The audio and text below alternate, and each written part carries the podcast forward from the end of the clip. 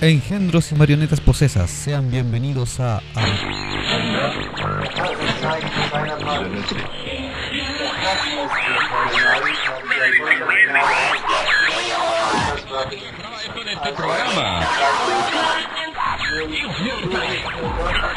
Acabas de invocar un portal hacia último conoces. Bienvenido seas a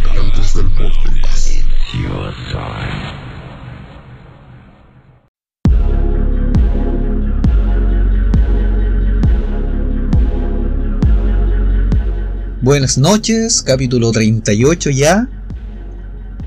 Eh, nuestro octubre halloweenesco, misterioso, tétrico, paranormal, etcétera, etcétera, etcétera. ¿Cómo están queridas calabacitas? ¿Cómo está querido Jumi? Me siento bastante orgulloso de mí. ¿Por qué? El día de hoy he evitado un asesinato, ¿Cómo así? teniendo autocontrol. Ok. Eso da a muchas interpretaciones del tipo de autocontrol que puedes tener. Sí, soy muy fuerte. Me siento orgulloso. Podría ser asesinato o a lo mejor evitaste cometer un, genocidio. En masa. Sí. Podría haber salido en un capítulo de leyendas. También. Eh, estamos ya a mitad de octubre. Llegamos lejos. Sí, hemos llegado bastante lejos. No Tan- pensé que íbamos a llegar hasta este punto. Creo que nadie lo pensó. Sí, no pensé. Hoy nos convoca otro tema misterioso. Ad hoc para, para el mes. Sí, supongo, nos pusimos de acuerdo que iban a ser todos ad hoc para el mes. Así que hoy vamos a hablar de una mujer. Muy bien. Se preguntarán qué tiene que ver. Ahora lo van a saber. Porque esta noche nuestra protagonista es la que podría catalogarse como la primera feminista de la historia. Ya. Es aquella encargada de extraer el néctar masculino provocando sueños húmedos en los hombres. La casquivana suprema. Ya. La primera mujer de Adán. Ah, ya. Más conocida como Lilith. Lilith, La sucubo suprema La diosa. de la noche. Y la demonio que también se encargaba de devorar bebés recién nacidos y terminar con la vida de mujeres embarazadas. Pero eso lo vamos a explicar ahora en breve. Porque no pasa mucho tiempo después de que uno empiece a interesarse en el feminismo cuando uno se topa con Lilith. Sí, claro. Que nada de su historia es familiar para el resto de la gente. Ni siquiera lejanamente reconocible. Es muy raro que se mencione. o es muy raro que lo conozcan. En- dentro del Ajá. feminismo, igual Lilith es como el icono del feminismo. Eh, En se, realidad, le, sí. se le representa con el como una mujer naciendo de una flama. Ajá. Y ese es como el símbolo que ocupan muchas feministas a nivel mundial. Una parte tan importante que fue omitida para nosotros estando en un colegio católico. Precisamente por eso se omitió. Rayos. Era la mejor parte. Bueno, ¿cuándo se nombra Lilith? ¿En qué situaciones? Bueno, uno escucha y aproxima eh, así como puede el significado de, de la aparición o, o quién es Lilith. Eh, algunas veces se celebra la valentía de la mujer que se opone a circunstancias desiguales, opresivas, injustas, al patriarcado. en otras sirve para darse ánimos de- eh, en la derrota. Eh, alguien vive como Lilith en el exilio social, cuando paga el precio de rebelarse ante un mundo hecho solo para hombres. Ella fue la que se enfrentó al patriarcado supremo. O sea, al, al último ícono del patriarcado. Claro, al, al, a lo- al mero mero. Sí. Él se enfrentó al Tuna.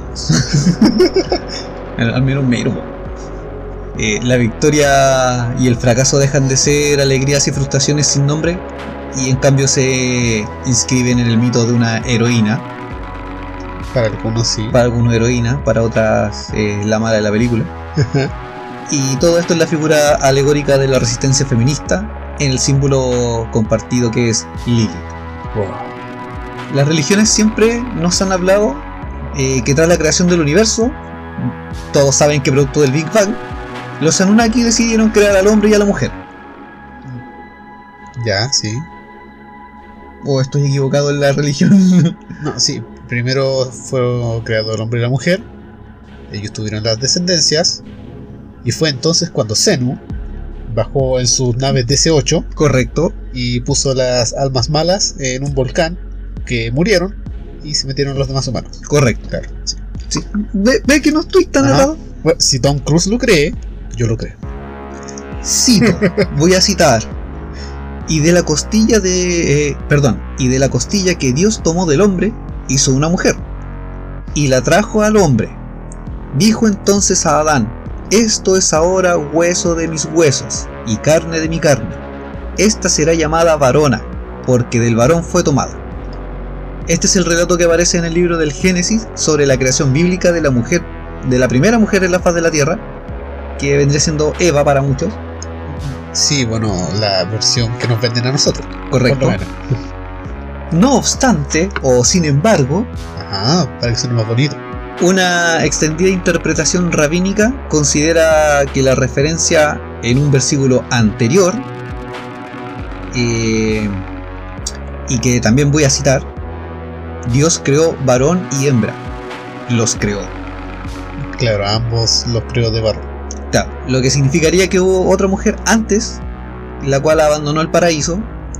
Y según esta tradición judía, esa mujer que precedió a Eva no sería ni más ni menos que Lilith. Y que una vez lejos de Adán, se convirtió en una demonio que rapta a los niños eh, en sus cunas por la noche y en una encarnación de la belleza maligna, así como la madre del adulterio.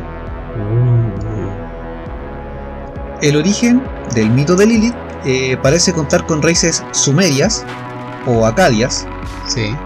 En concreto, según el arqueólogo británico Reginald Campbell Thompson, eh, había en Mesopotamia un grupo de demonios femeninos derivados de la criatura Lilitu. Estos vendrían siendo Lilu, Lilitu y Ardat, Lili, Ajá. cuyas características corresponden a la figura mitológica de la Lilith que todos conocemos. Bueno, solamente una de ellas tenía un multipass. Sí, la Lilu. Sí. Ella tenía multipass. bueno, esta, estos seres mitológicos de los que se hablaba eran mitad humanas y mitad divinas. Usaban la seducción y el erotismo como armas. La noche era su hábitat natural. Tenían perfil en OnlyFans y vendían packs.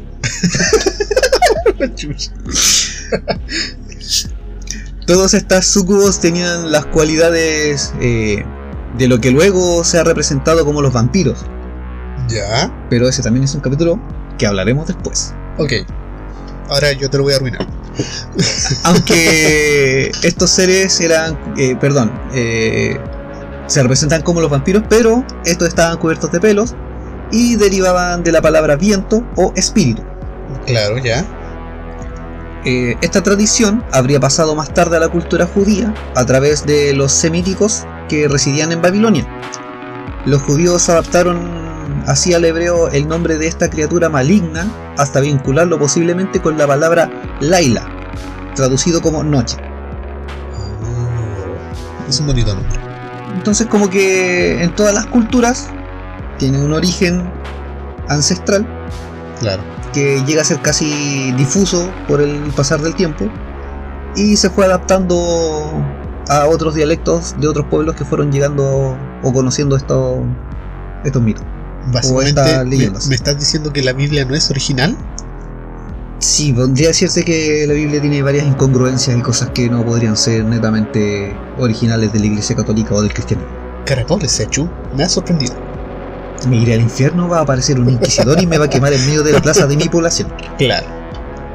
Lilitu perdió varias de sus cualidades en su versión hebrea, entre estas su carácter divino, pero adquirió una personalidad más compleja. Su presencia es frecuente en el folclore de los textos del judaísmo, entre ellos el Génesis y según defienden algunas interpretaciones rabínicas.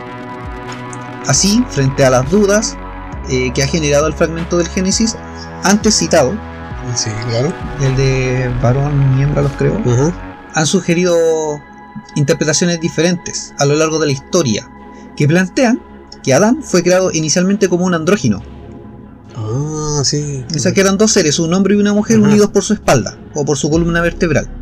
Sí, esa es la versión. Oh, ¿dónde he escuchado eso? Esto es, es de origen rabínico, Sí, pero. es de los judíos. Me parece que era griego, antiguamente, anterior a eso. No, no, no, esto viene Ah. netamente de, de lo- del judaísmo antiguo, del hebreo. Y después, como se recoge en repetidas ocasiones en la obra del mitólogo inglés eh, Robert Graves, hubo otra mujer antes que Eva. Que son dos versiones que. Una que Claro.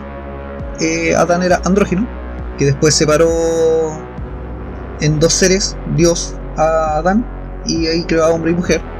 Y la otra versión es esta que eh, Lilith era la primera mujer de, de Adán antes que Eva, y que después se puso casquivana y se fue a la punta. Según el Yalkut Reubeni, una colección del siglo XVII de Midrashim, que son interpretaciones de textos antiguos y que están escritas por el rabino Rubén Hosh Cohen. Eh, cito: Dios formó a Lilith del mismo modo que había formado a Adán, aunque utilizó inmundicia y sedimento en lugar de polvo. Se supone que Adán fue creado de arena o polvo puro Claro, sí. y a Lilith la crearon como del barro que quedó, de escoria. Ya, ok. sí. ¿ya? Y esto habría hecho de que esta inmundicia como que contaminara la esencia de Lilith y lograra hacer que se convirtiera en una criatura eh, un poco más demoníaca. Y también a su vez nacieron otras criaturas malignas que, cito, todavía atormentan a la humanidad. Estos demonios hembras se dedicaban a atacar a las madres durante los partos con el fin de robar al recién nacido para luego matarlo. Y como se retrata también en un sello cilíndrico expuesto en el Museo de Oxford. Ahí está así como grabado. Toda la historia de. Está grabada la historia de Lilith y estos pequeños que eran robados de las cunas de sus madres. Hay otra también interpretación que representa a Lilith como una criatura igual a Adán. O sea que ambos habrían sido creados de, de polvo puro, pero que ella se revela contra los designios divinos y muestra un carácter así más marcado, más chorizo. Me parece correcto. Ahí es Muy cuando se puso empoderada. Eh, Dios la, la castigó. Ahí dio la castigo. Te crecerán muelas del juicio en el útero. Correcto, y se te va a caer. Y se te va a caer. En el alfabeto de Ben Sira, que fue escrito en el siglo, bueno, entre los siglos XVIII y XIX, se narra lo siguiente. Cito. ¿Por qué he de yacer debajo de ti? Yo también fui hecha con polvo y por tanto soy tu igual. Así fue lo que le afirmó Lilith a Adán, al tratar de ser for- eh, forzada por este a, a ponerse bajo ella, para tener Sí, claro. Misionero. La posición de misionero. Y en base a esto pronunció eh, el nombre de Dios en vano y decidió abandonar el Edén con dirección al Mar Rojo. Mira, sí, era mujer. Ya. ¿Por qué se fue al, al Mar Rojo? En esta versión, no, no es porque le llegó la regla. Era para ocultarlo. Era una estrategia bastante buena. Sí, pero te la acabo de arruinar mientras tirabas. Así fue que. Es que tampoco lo iba a tirar. Ya. Bueno, en esta versión Lilith eh, se ha emplazado como una representación de las mujeres canaaneas, o sea que viven en, En Canaán, y su visión de, relaciona- de las relaciones sexuales eh, en un periodo hacia el 586 a.C. ¿Por qué? Porque en el año en que se fusionaron parcialmente los panteones propios de Canaán o de los cananitas con los hebreos, eh, se, se unieron ciertos ritos y ciertos personajes. De esta manera, la demonización de Lilith es una crítica a las prácticas de las mujeres cananeas que, daba, que, se, que tendían a tener relaciones sexuales prematrimoniales. O sea, ellas ya eran las casquivanas. Sí, ya, ok. Entonces cuando llegaron los hebreos y los judíos a- después de su éxodo, llegaron a Canaán y colonizaron ese sector. O sea, ellos se tomaron Canaán.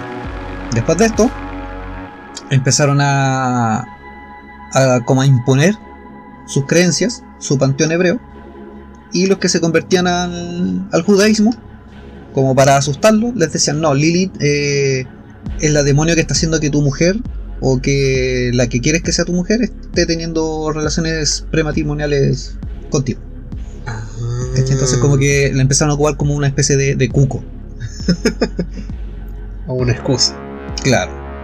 Bueno, no en vano, algunas de las cualidades de esta versión de Lilith parecen haberse inspirado en el principal culto femenino de los canaanitas, que era Asherah, y era la diosa de los partos y la fertilidad. Así Ya. que transformaron esta diosa a Lilith. Eh, después de abandonar el paraíso, Lilith se asentó en la costa del Mar Rojo, como mencioné anteriormente, ya que en esta región se caracterizaba por, según la mitología, eh, la presencia de innumerables demonios, con los cuales se engendró nuevas criaturas. O sea, fue y se metió con cuanto demonio encontró. Eh, se dice que, que, ¿cómo se llama? Que Lili era capaz de tener tantos hijos así como una razón de 100 demonios por día. Ay, O sea, 100 hijos diarios era como el promedio. ya. en un buen día, en, en- no, cuando- en cuando un día flojo. Mm. El promedio de 100, ya, un día flojo son como 90, 70 hijos por día. Claro, algo así. Bueno, al ver esto, Dios envió un grupo de ángeles. Y también se los tiró. Calmado. Se supone que los ángeles iban para exigirle que volviera con, con Adán. Ya. Pero ella, amablemente, eh, bueno, lo- los ángeles primero le dijeron de su manera muy amable y, y por las buenas, vuelve con Adán de inmediato o te ahogaremos. Oh. Así de simple, corta y precisa. Muy educados ellos. Lilith no se quedó atrás y ella respondió que no podía volver con Adán. No podía volver una relación tóxica. Su horóscopo se lo impedía. Y empezó, a, y, empezó a, el horóscopo. y ella empezó a compartir estos memes de las mujeres empoderadas de volver con el ex. Claro. Ya, ella los creó. Ella le empezó a tirar las indirectas por las tabletas de piedra. Correcto. Las antiguas redes sociales. Ajá. Entonces ella le dice que no podía, porque, además de eso, le dijo Dios, o sea, dijo que Dios le había ordenado a ella que se hiciera cargo de todos los recién nacidos, de los niños varones, hasta el octavo día de vida, que corresponde al día de la circuncisión, según el judaísmo, Sí, claro. y con las niñas hasta el vigésimo día. Ah. Entonces, como no, obviamente nacían niños todos los días, no iba a poder volver nunca con nada. No. Fue la mejor estrategia que pudo hacer. No sé si la mejor. Preguntémosle a cualquiera. Es que no volvió con Adán. Bueno, sí. Tengo muchos tíos. Sí. Tengo como 12 tíos por un lado y 14 por el otro. Sí. Bueno, Dios le, le, le permitió vivir a Lilith, le perdonó la vida, pero en castigo le hizo perder a sus hijos demonios por cientos diariamente. Entonces cada día ella tenía alrededor de 100 demonios Ya, sí. y él como 100 le hacía morir. O sea, si en un buen día ella tenía 200, él le mataba 100. Eh, bueno, desde entonces, la hermosa criatura se propuso matar a todos los hijos de Adán y a todas las madres durante el nacimiento y los días siguientes al parto. Ella es como la encargada de llevarse las almas de, de las mujeres que después de un parto no sobreviven claro. o que mueren durante el parto. Y sería también la encargada de llevarse las almas de estos pequeños que eh, al poco tiempo de nacer también También nacían muertos. o nacían muertos o fallecían al, O al fallecían. Claro. Entonces, si uno lo ve por el lado bonito de la historia, ella es como el ángel de la muerte, pero feminista y que cuidaba a los niños. Claro, ya. Que se dedica solamente a las mujeres. Solamente a las mujeres. También es, es la la patrona, o no, la matrona. La matrona. es que es que este es más más choro, entonces la patrona, que va en contra del patriarcado. Claro, ya, ok. Bueno, él es como la, la diosa o la deidad de de los que ponen los cuernos. De la infidelidad. Ya. Ella es la diosa de la infidelidad. Ah, ok. Es que no, no, me, no encontraba las palabras, como que me enredé en un momento. Es que es Lilith, entonces uno piensa en, en la belleza de ella y Pero enreda. aún así, Eva es la otra. Eva es la otra. Y, y Lilith es la legal. entre Adán y Lilith, ¿habrá habido alguna separación legal? ¿O Adán se metió con No, Eva que aún hay- estando en la relación? No, pues Lilith se fue y después apareció Eva. Por eso. Y estaban con separación se- de bienes. Ah, ahí está. No, si estaban con separación de bienes. Claro, sí. Puta, primo, te estoy pidiendo el estudio. La mitad de los animales para ti, la mitad para mí. No, ya dijo quédate con toda la wea, yo voy y me hago la. Me hago un paraíso nuevo. Claro. Con. con robotsuelos y juego de taza. Eh, la leyenda de Lilith es posible también llegar a su origen del popular mito griego de la reina Lamia. Ya, Esto ya es de la parte griega que tú mencionabas. Ajá, la mitad serpiente, Correcto, la mitad culebrona. la mitad culebrona. Donde mismo nace esta leyenda del hombre y la mujer pegados de la espalda. Así es. Que tú dijiste que era solamente de hebreos. No, la que yo te estaba mencionando era de los hebreos. Ajá. Pero esta, Lamia, es griega. Sí, sí. Ahora pasamos a los griegos. Yo te estaba hablando antes de los griegos. No quería que te metiera los griegos todavía. No, quizá también estaba metida aquí. Sí, ahora, ahora vamos a hablar de eso. Pero es que tú siempre me arruinas los capítulos. Sí, Ahora me toca. pero no se los renuevo a los que están escuchando. Eh, se supone que Lamia mató a sus propios hijos por culpa de un engaño de Hera. Ya. Sintió envidia de, después de las otras madres, al darse cuenta de que había sido engañada, y se dedicó a devorar a, a los hijos de las otras madres. O sea, todas las madres, ella les devoraba a los hijos. Oh. Eh, se transformaba en una bestia, tenía el cuerpo de una serpiente y los pechos y la cabeza de una mujer, que es lo que tú mencionabas. Es como una sirena, Ya, pero en serpiente. Ajá. Este relato dio lugar a que en la antigüedad también las madres griegas y las romanas acostumbraran a amenazar a sus hijos traviesos con este personaje. Como va a venir Lamia si te portáis sí. mal. Cómete la comida o viene Lamia. ¿Qué vengo? ¿Qué vengo? La demando. La creencia greco-romana a su vez se transmitió a leyendas medievales. Esto fue avanzando en el tiempo. Ya, sí. y fueron repartidas por toda la geografía europea, en donde estos seres son representados con rostros de mujer y cuerpos de dragón. Ya. Ahí fue como un cambio, Sí. una alteración Ah. gráfica y también eh, de palabra cuando se fue transformando la historia. Bueno, era un reptil. En un reptil. Pero los medievales agrandaban todo, entonces la pasaron a dragón. Claro. Y ahí aparece el dragón de Shrek. Eh, estos seres que ellos mencionaban después que eran mujeres con cuerpos de dragón, también se alimentaban de niños. Entonces también sirvió como para asustar a, los- a los peques. Sí. Así y todo, la presencia de Lilith en la Biblia se limita a una única mención. O sea, en toda la Biblia, a Lilith por su nombre se le menciona solamente una vez. En la Biblia que conocemos. En la Biblia católica cristiana. Claro, o sea, puede que aparezca más antes de la Inquisición. No de ese Claro. explotaron claro, claro. varios capítulos. Esta mención aparece en el libro de Isaías, en el capítulo 34, versículo 14. Ya. y dice: Los gatos salvajes se juntarán con hienas y un sátiro llamará al otro. También allí reposará Lilith y en él encontrará descanso. Esta es la única parte donde se menciona a Lilith como tal, lo cual fue traducido en la Vulgata Ya, voy a buscarla. como Lamia. Voy a buscarla, tengo la vulgata en la casa. Por eso, lo sé. Ok, Sabía que este dato te iba a interesar. sí, sí. Como la Vulgata fue la parte ya de la época medieval, Sí, ahí es cuando aparece como labia. No obstante, resulta imposible saber con certeza si para el autor del texto eh, era un nombre propio, como una célebre criatura del folclore judío, o que simplemente se trataba de una bestia salvaje o de una rapaz nocturna, Oh, o todo. o todo junto. Sí, sí. Como todas estas eh, leyendas vienen de transmitiéndose de palabra antes de escrito, eh, se va transformando con el tiempo, como todo.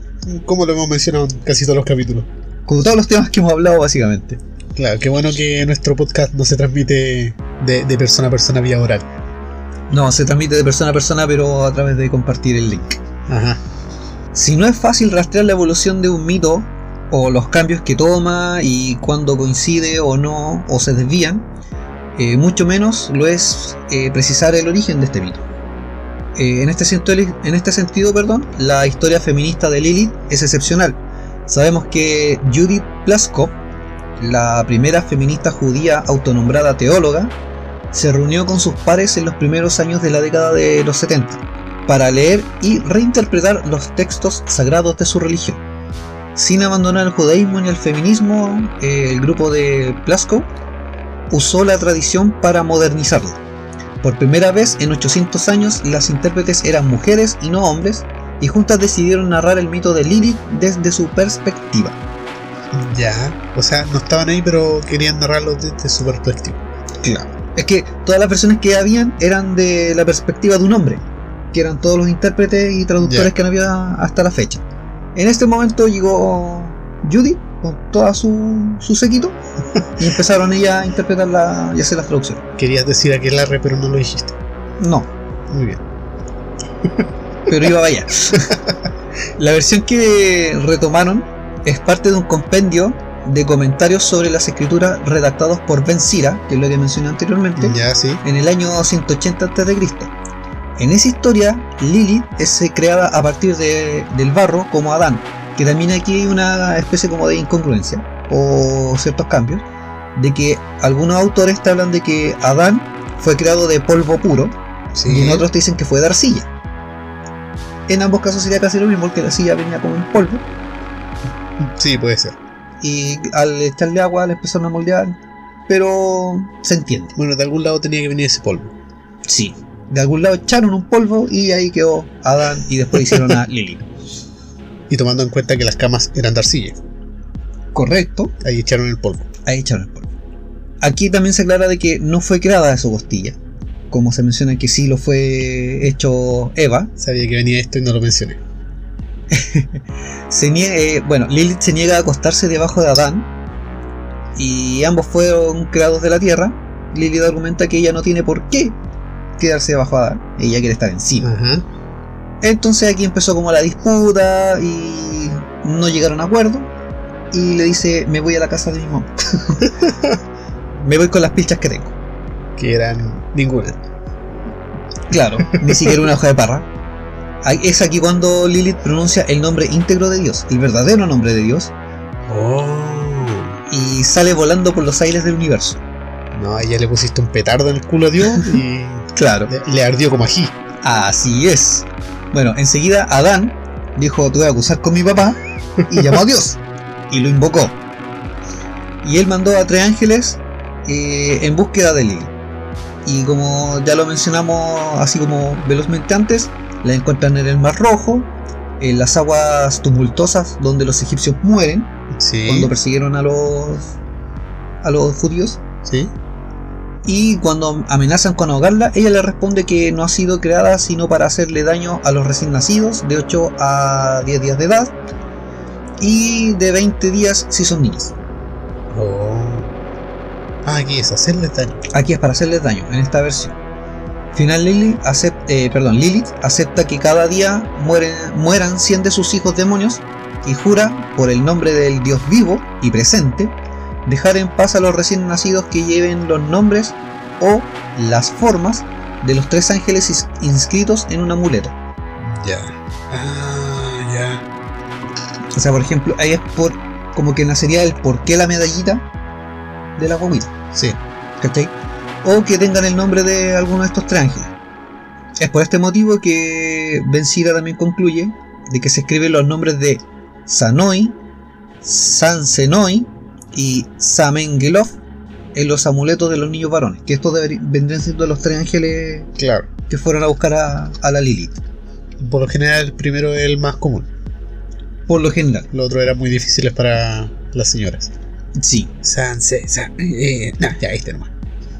La historia que creó Judith Plaskow y su grupo de teólogas judías interpreta que Lilith y Adán son iguales en todos los aspectos y explica la ruptura de la primera pareja en el carácter autoritario de Adán.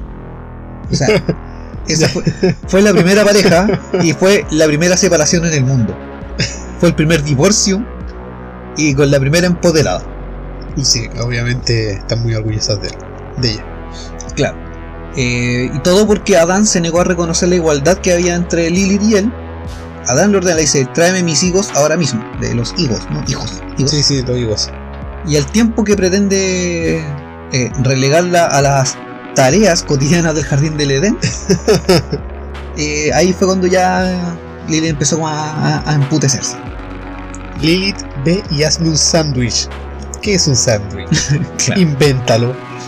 Bueno, por no estar dispuesta a subir este rol pasivo, pronuncia el nombre sagrado de Dios, abandona el Edén y de inmediato Dios crea a la servicial Eva de la costilla de Adán, que no es de la costilla, No, es del que ahora no tiene hueso. claro. Antes tenía hueso.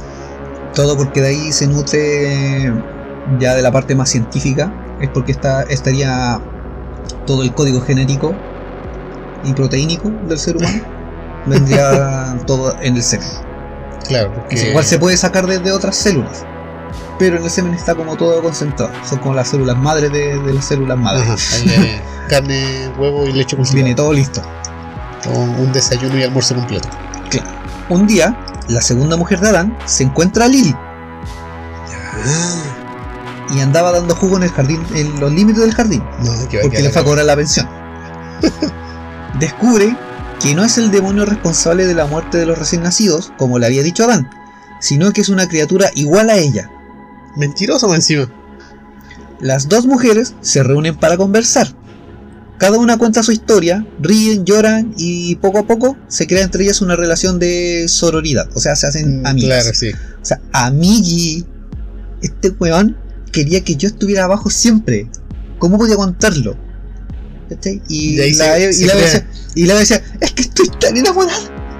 Y ahí se junta la, la, en la primera reunión del mundo de la actual con la ex. Correcto. Ah, en la primera pelada del. Sí. Y de hecho la, la serpiente era la mediadora. Sí, no lo dudo. Por otra parte, Dios y Adán temen el día en que Lilith y Eva regresen al Edén para reconstruirlo en sus propios términos. Se supone que después de que Adán y Eva comieron el fruto prohibido, claro. se supone que fueron expulsados del Edén. En esta versión, eh, Eva se encontró con Lilith y Lilith se la llevó. Y formaron la primera pareja lésbica. La primera tijera del mundo. La tijera suprema. La tijera divina. A primera vista, parece que el nuevo mito de Lilith es un invento. Algo que no debe tomarse en serio. Un juego feminista sin mayores consecuencias. Nada más lejos de ello. La tradición judía reconoce la posibilidad de volver a contar las historias de los libros sagrados desde una perspectiva contemporánea. Es costumbre que los rabinos redacten un midrash cuando encuentran una omisión, o bien cuando un fragmento contradice a otro. En la Biblia. Sí. Pero estamos hablando de los rabinos. Ah, ya. Mejor aún, cada generación tiene el deber de contribuir a la evolución del texto. A partir de ello se justifica el comentario feminista que el grupo de Glasgow hizo contra la original de Benzira. Y que es un midrash del midrash. Ya. O sea, los midrash son como notas de autor o notas del, Claro, del intérprete. En donde se, se hacen como. Se hacen como aclaraciones de texto. Cuando dicen, no, aquí hay una contradicción y después la, la aclaran el, al por qué se debe y todo lo demás. O cuando no Ah, entiendes algo ya. y te lo tratan de aclarar, eso es un midrash. Entonces, cuando aparece el primer midrash, que fue el que escribió Ben Sira, apareció Judith y hizo otro midrash para aclarar todo lo anterior y cambiar como la, la historia de que Lilith se encontró con Eva y se la llevó Ah, del jardín del Edén. Ajá. Y que por eso ahora, después de eso, Adán y Dios estaban temerosos de que las dos volvieran y dijeran, ya, bueno, si es que ahora vamos a hacer las cosas como corresponde, como yo quiero, y, y ahora todas las mujeres tienen derecho a todo. Para que veáis el, el poder que tienen dos mujeres juntas, que hasta Dios le tiene miedo. Imagínate. De acuerdo con, con esta teología, su misión es hacer que, el, eh, que las historias de las mujeres, no como madres ni como esposas, eh, surjan de los espacios en blanco que hay entre las palabras y las letras del Torah. Que es el libro de los, el libro de los- de los judíos. Esta nueva versión de Lilith no es un acto herético, sino una apuesta al día de la tradición, como que te actualizan el, el tema, Ujú. y también es un camino alentador para las mujeres feministas que desean permanecer dentro de su religión. O sea, te actualizaron el tema a la parte feminista para que digan, mi religión era muy machista y que empiezan a abandonar la religión y buscando nuevos rumbos. Ajá. No, aquí las mantienen diciendo que no, loca. La cuestión se arregló. Eh, así ahora. Lilith la guía. Yo creo que después va a aparecer, si es que ya no hay, alguna religión eh, relacionada con Lilith. Que no es la brujería. El, la En- Wicca. En la wicana femenina se representa como la diosa. Es que está la diosa madre, no, no está Lilith, sino que es la diosa madre. Y el dios ha estado. Ah, sí. No, pero hay una religión similar a la wicana que es meramente femenina y se representa Sí, debería- sí, me parece que hay una. También hay una wicana, pero es Ajá. como una rama distinta. más. Es como otra secta. Claro. Era de esperarse que la Lilith feminista tuviera ecos en el arte de las mujeres judías. Eh, en uno de los manteles de The Dinner Party, la instalación de Judy Chicago, que representa una cena a la que asisten las mujeres destacadas de la historia, se bordó el nombre de Lilith junto a la recuperación de Eva. Oh. Esta parte de la pieza puede entenderse como un otro midrash feminista de las mujeres del Antiguo Testamento. La misma Chicago habló sobre el tema y la igualdad no se, consigue, no se conseguiría exclusivamente con políticas públicas y reformas de ley. De acuerdo con ella, era imprescindible crear nuevos mitos, contar con nuevos referentes religiosos e historias del poder de las mujeres. Bueno, sí. Hay muchas diosas y mucho poder femenino en varias religiones. De hecho, podríamos hacer un capítulo especial de diosas. Sí, podríamos, ahí tenemos harto, para, harto material para tocar. Por no decir que tenemos hartas mujeres para tocar. No, primo. Esos materiales no se pueden tocar sin su consentimiento. Mm. Sí, después aparece un carabinero y nos pasa en parte. Sí. Eh, hace un tiempo, Sonia Benjamin, una mujer judía nacida en la India, creó la serie eh, que es búsqueda del hogar, que como Plasco y Chicago combina el sentido tradicional de la religión con la postmodernidad.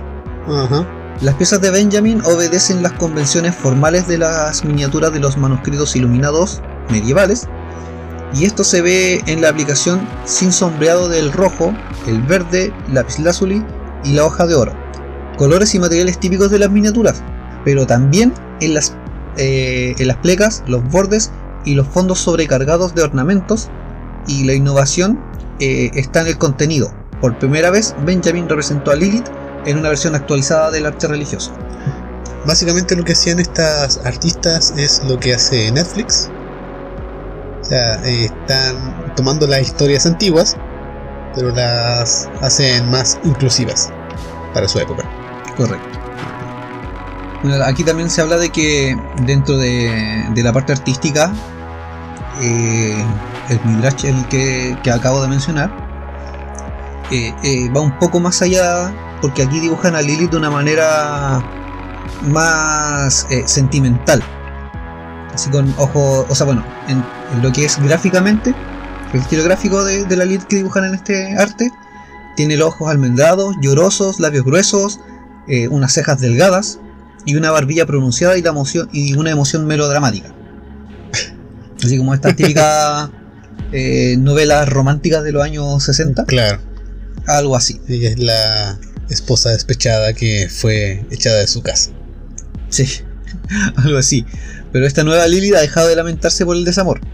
En Finding Hub número 74, que es una serie, una saga, que es la serie que acabo de mencionar, la heroína feminista y veterotestamentaria anuncia su, vergonzos- eh, su venganza en nombre de las viudas de las guerras, las mujeres militares y las que han sido violadas en conflictos armados. O sea, sigue siendo la diosa protectora del género femenino. Nunca dejó de serlo, lo que Bueno, se en- fue haciendo con el En arte alguna historia sí es la que mata a los bebés y. es lo que se le daba originalmente como Ajá. significado.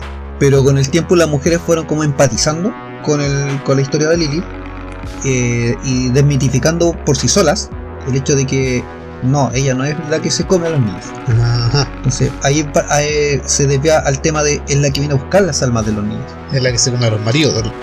Literal.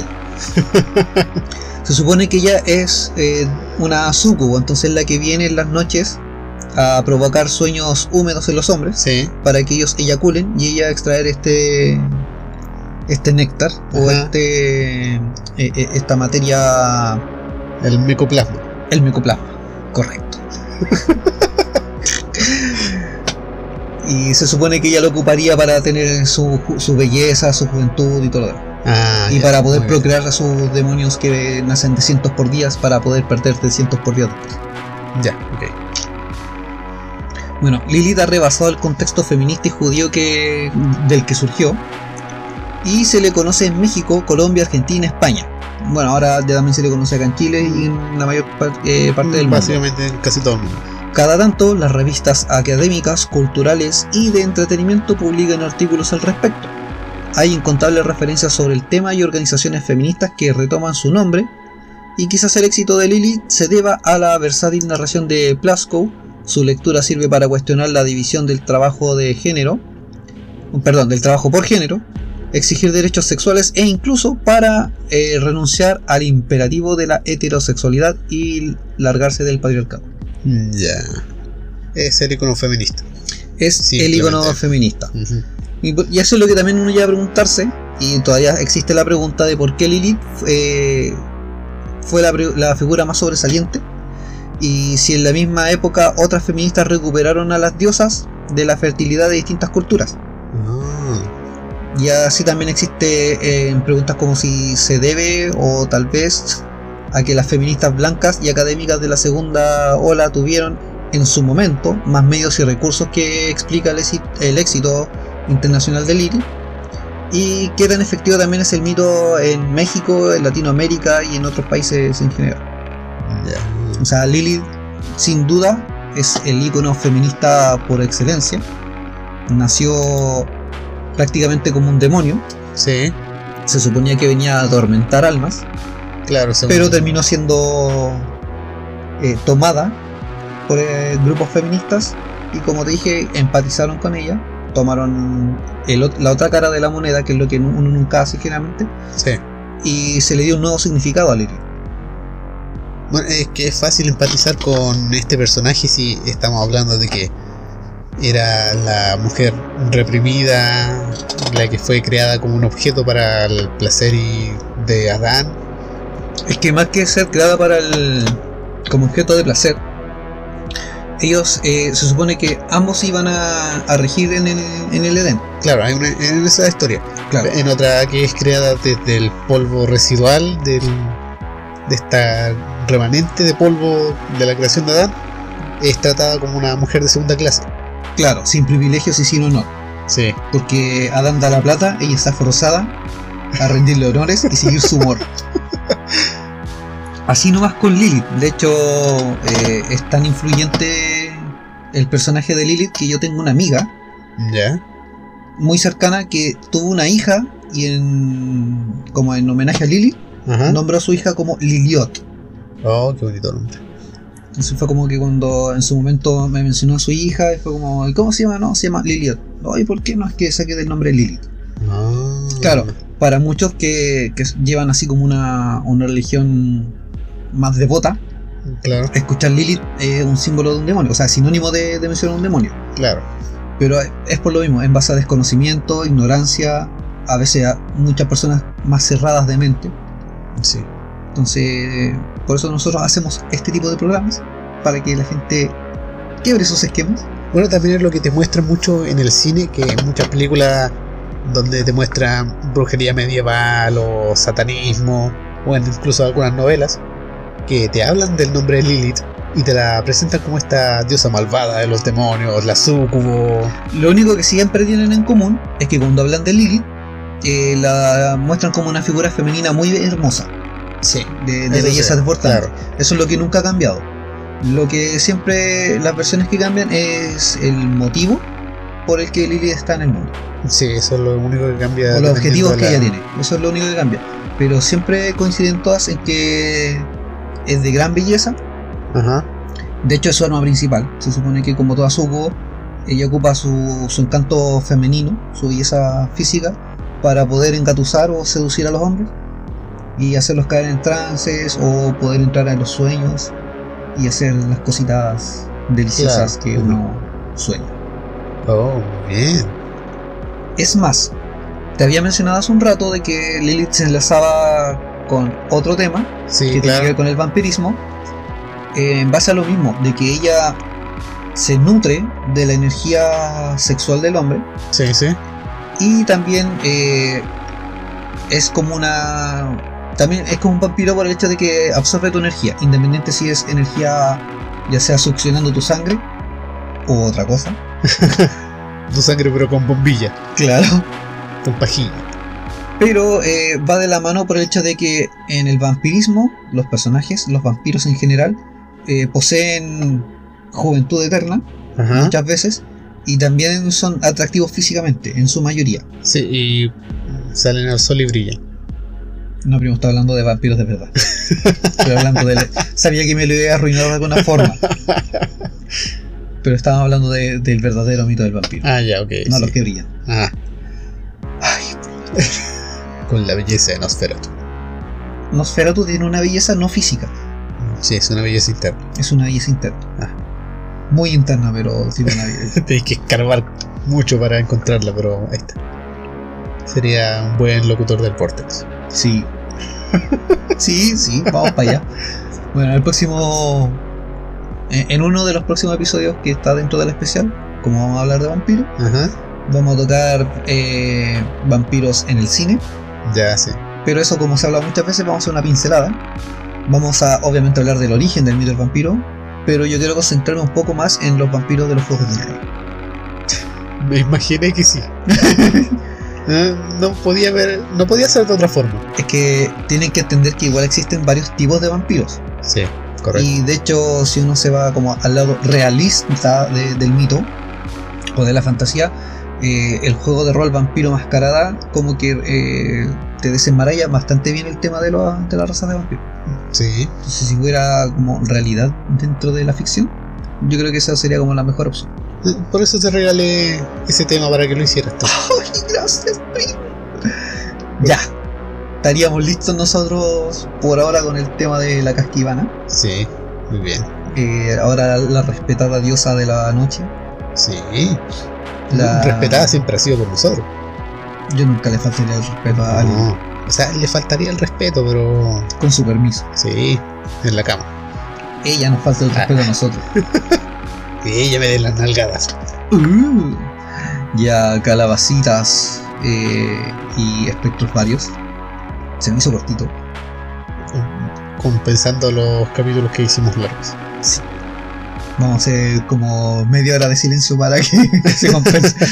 Sí, eh, nos quedan 40 minutos para lo normal, así que vamos a quedarnos aquí en silencio. Sí, así que como en 40 minutos más vamos a seguir hasta 8. No. Ha llegado la hora de dejarlos descansar. Sí.